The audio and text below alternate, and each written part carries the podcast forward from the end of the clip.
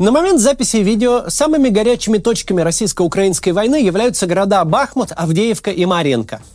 Бахмут уже много недель не сходит с первых полос отечественных СМИ. Публикаций про Авдеевку выходит гораздо меньше. А Марьинка вообще появляется в заголовках лишь время от времени. Хотя на этой неделе публикация РИА новостей об этом городе внезапно ворвалась в топ-5 новостей Яндекса. «Украинские военные в Марьинке напуганы», заявил российский боец так и вот и опубликовали. Мы же сегодня поговорим о Марьинке более серьезно.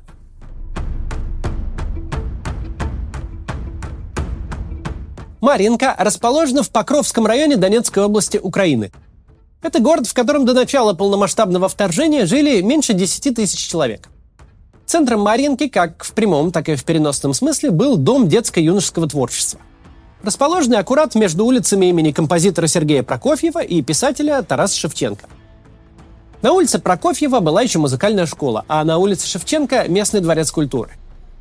Концерты, выставки, спортивные соревнования, занятия в художественных студиях для детей и взрослых, просветительские мероприятия в школах, празднование Нового года и 9 мая в городском молодежном клубе «Виктория». Так выглядела и освещалась общественная жизнь Марьинки на протяжении многих лет, вплоть до февраля 22 -го. К сожалению, начиная с 2014 года культурные события в Маринке составляли не всю ленту новостей, а только половину.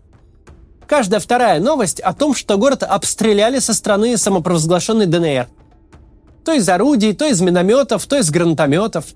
А то и вовсе из стрелкового оружия, ведь линия разграничения была совсем рядом. Винтовочная пуля сохраняет убойное действие на дистанции в несколько километров. В отдельную мишень, конечно, не попадешь, но в город запросто – и чем ближе было 24 февраля 22 года, тем чаще становились обстрелы, тем больше жителей Маринки под них попадало. Об этом никогда не рассказывал российский телевизор. Ведь согласно официальному мифу, это только украинские каратели 8 лет беспричинно обстреливали непокорный Донецк. Лишь за то, что там живут жаждущие свободы люди Донбасса. Но где же были корреспонденты первого и второго канала все те 8 лет, когда отряды ДНР сами обстреливали точно таких же людей Донбасса в Авдеевке, Красногоровке, Марьинке и в других городах рядом с границей непризнанной Донецкой республики. Чем 8 лет были заняты военкоры? Конструировали миф. Мол, с одной стороны воины света, защитники русских, а с другой нацисты, которые по русским стреляют. Просто так стреляют, без повода. И строго в одностороннем порядке – рассказывает, что на Донбассе все 8 лет происходили не односторонние обстрелы Свободолюбивой Народной Республики, а артиллерийские перестрелки между этой республикой, ее войсками и ВСУ, было как-то невыгодно.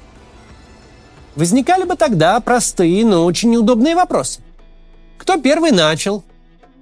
Вообще, в принципе, всю эту затею. Или кто спровоцировал ту или иную артиллерийскую дуэль? Хуже того, если бы российскому зрителю показали, что 8 лет снаряды летели в обе стороны, то он задался бы логичным вопросом. А может, пора уже свернуть эти странные проекты ДНР и ЛНР? Может, не вооружать, а наоборот разоружить так называемые народные милиции? Сюда снаряд прилетел, страдают люди Донбасса. Туда снаряд прилетел, тоже страдают люди Донбасса. Так не лучше ли отдать украинские области целиком обратно Украине – Пускай Украина такая сякая, нехорошая, неправильная, но внутри одного государства хотя бы пальбы друг по другу нет.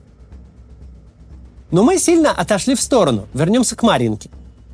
Сейчас мы посмотрим новостной сюжет оттуда, который вышел 1 сентября 2015 года – в этом учебном году из-за частых обстрелов города местная власть планировала открытие только одной школы. Но потом было принято решение, что должны работать обе, для того, чтобы детям было удобнее добираться в учебное заведение. В школе номер два уцелели не все окна. Часть была повреждена в июне этого года во время боев. Руководство школы сообщает о том, что в случае ухудшения ситуации на линии фронта ученики и коллектив смогут укрыться в подвале, который планируют оборудовать спальными местами. На всякий случай напоминаю, что Марьинка находилась на территории подконтрольной официальной украинской власти.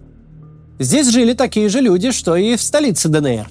Но это никак не мешало самоназванным защитникам Донецка лупить по Марьинке из артиллерии и пулеметов. Напомним, что с начала года в результате обстрелов школы погибли учитель и девятилетний мальчик. Мы потеряли в этом году одного ребенка. Криштопа Константин, 9 лет мальчику.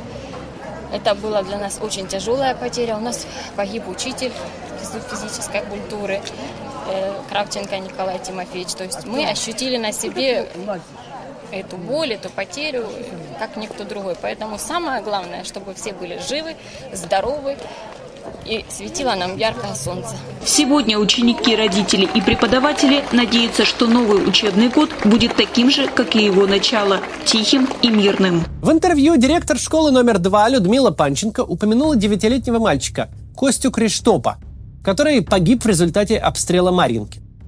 Фамилия у погибшего ребенка не самая распространенная, поэтому легко ищется в интернете. Вот, к примеру, пост в Твиттере пользователя с псевдонимом «Добрый шмель», у него на заглавной фотографии портрет Путина с подписью «Горжусь своим президентом». И вот он пишет. 22 января 2015 года погиб Криштопа Константин, ученик второй школы Маринки. Погиб в результате прямого попадания в дом. Автор деликатно умалчивает. А кто, собственно, стрелял? Кто обстрелял город, который на тот момент был под контролем украинских военных? Вот еще один пост – сообщество ВКонтакте под названием «Ангелы Донбасса». Криштопа Константин Владимирович погиб во время обстрела. Кроме того, был ранен его старший брат Дмитрий, 2001 года рождения. И снова опять никаких уточнений, кто по кому стрелял. И вот мы, наконец, заходим на сайт «Аллея ангелов».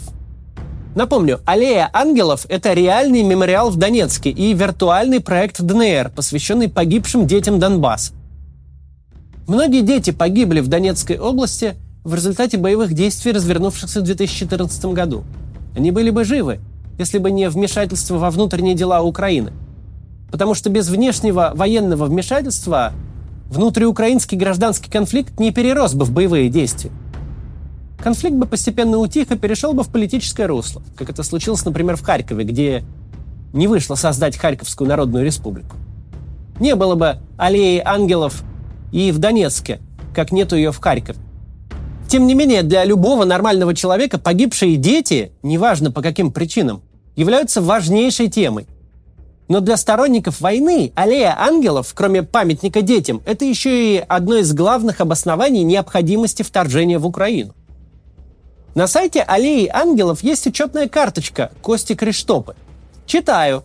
Девятилетний Константин Криштопа погиб в оккупированной украинскими националистами Марьинке 22 января 2015 года. Снаряд попал в жилой дом. Его бабушка, Светлана Александровна и старший брат Дмитрий тогда получили осколочные ранения.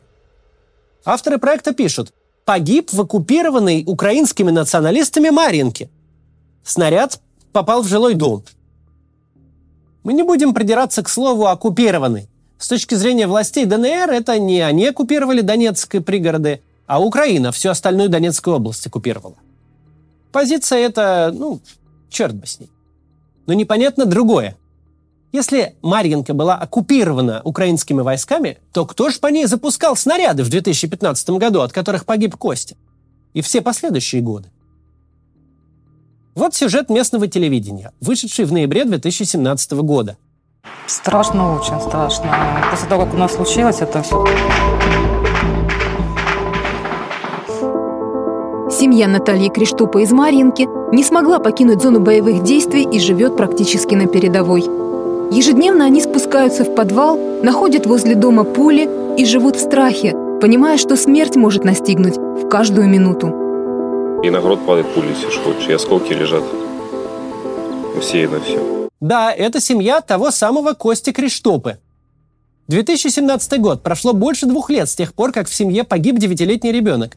А его мама и старший брат по-прежнему вынуждены раз за разом спускаться в подвал, чтобы укрыться от снарядов и крупнокалиберных пуль. Но почему? Марьинка не в составе ДНР, а под контролем киевского правительства. Так кто ж по ней стреляет? Во время одного из обстрелов, когда вся семья находилась дома, случилось непоправимое – это произошло 22 января 2015 года, по второго дня. У нас три дня не было света. Ну, в тот день, получается, Маринку тоже обстреливали с утра еще.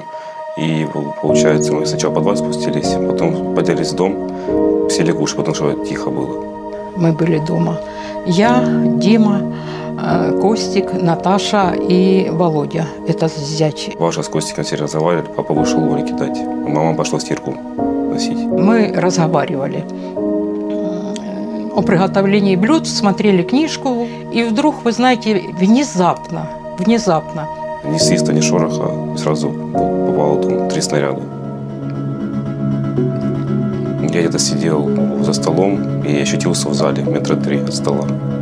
Откинуло волной. Встал, ничего не понял, все в тумане. Далее в сюжете сказано, что старший брат Кости, Дмитрий, чуть не лишился левой руки. Украинские врачи спасли ему руку, а длительную реабилитацию он прошел в медицинском центре в Славянске. Славянск на тот момент был под контролем этого киевского режима, как они говорят. Это что ж получается? Русскоязычного парня, который по всем параметрам подходит под определение наших на Донбассе, которых надо защищать, лишили брата и чуть не изувечили эти самые наши. А киевский режим, значит, этот самый, угнетающий русских, Вылечил его, спас от инвалидности. И не только его, но и бабушку, которая прошла через тяжелую операцию по извлечению осколков. А вот еще один сюжет.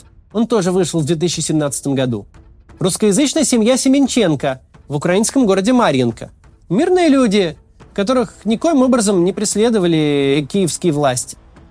Их жизнь чуть не разрушил снаряд, выпущенный из ДНР – к счастью, в этой семье никто не погиб, но серьезно пострадали девочка и ее отец. Ми і так на лінії розграничення зараз знаходимося. У Мар'їнці стрілянина не вщухає ні вдень, ні вночі. Найбільше страждають жителі околиць. Небезпечно перебувати навіть у власному дворі. Хочеться, щоб це закінчилось уже. Страшні знахідки підстерігають на кожному кроці. Саме страшне вот это, наверное. Это возле двора лежало.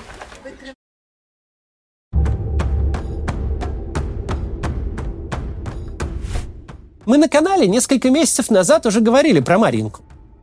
Это было видео из серии роликов о том, как жили украинские города Донбасса до начала этой войны. как они развивались благодаря президентской программе благоустройства. Как типовые советские школы и дома культуры превращали в места, где ребенок сам хочет проводить полдня, пять дней в неделю. Рассказывая про Марьинку, мы тогда стремились показать контраст между недавней мирной жизнью в уютной провинции и кадрами нынешней войны – из-за которой от Марьинки не осталось даже руин. Только выжженная пустыня на месте города. Ради этого контраста между временем до и после 24 февраля 2022 мы тогда опустили важную деталь. Ремонт школ, детского центра и клуба, дворца культуры, местные праздники, просветительские и памятные события, празднование Дня Победы и спортивные состязания – все это и до 24 февраля постоянно прерывалось обстрелами со стороны восточного соседа, якобы Народной Республики, якобы защищающей русских людей в Украине. Еще в 2016 году, за 6 лет до полномасштабного вторжения, в Марьинке пришлось создать отдельную организацию для реабилитации детей войны. Войны между Россией и Украиной тогда вроде как и не было, а дети войны уже были – Восемь лет страдал русскоязычный город на Донбассе. Страдал от непрошенных защитников русских людей. На девятый год защитники превратились в незваных освободителей и стерли город с лица земли уже целиком. До завтра.